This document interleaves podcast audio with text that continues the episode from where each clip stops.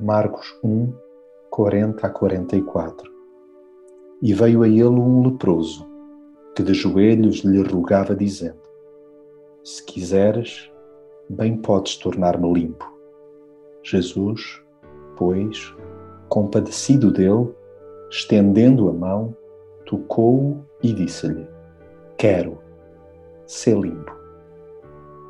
É muito comum Jesus ser procurado nas horas de maior aflição quando todas as soluções alternativas se fecham, ele não defrauda quem lhe confia os seus dramas. Ainda para mais, quando não são feitas exigências absurdas. Ele comove-se com pessoas que, tendo uma noção apurada do seu poder, se submetem à sua vontade sem os chantagear. Jesus compadece-se de vidas que estão em lenta decomposição. A sua vontade é que a esperança lhes seja devolvida rapidamente.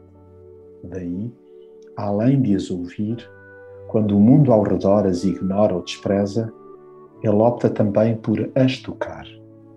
Jesus nunca se furta ao contacto com os que sofrem. Tal é o seu desejo que sejam purificados. E ao recuperá-los, estimula-os sempre a seguir os trâmites espirituais vigentes. Acontece, no entanto, que, por muita discrição que lhes seja recomendada, torna-se impossível conter a gratidão que inunda os seus corações, pelo que os feitos de Jesus se espalham por tudo o que há lado. E mais gente o busca, e ele a todos atende.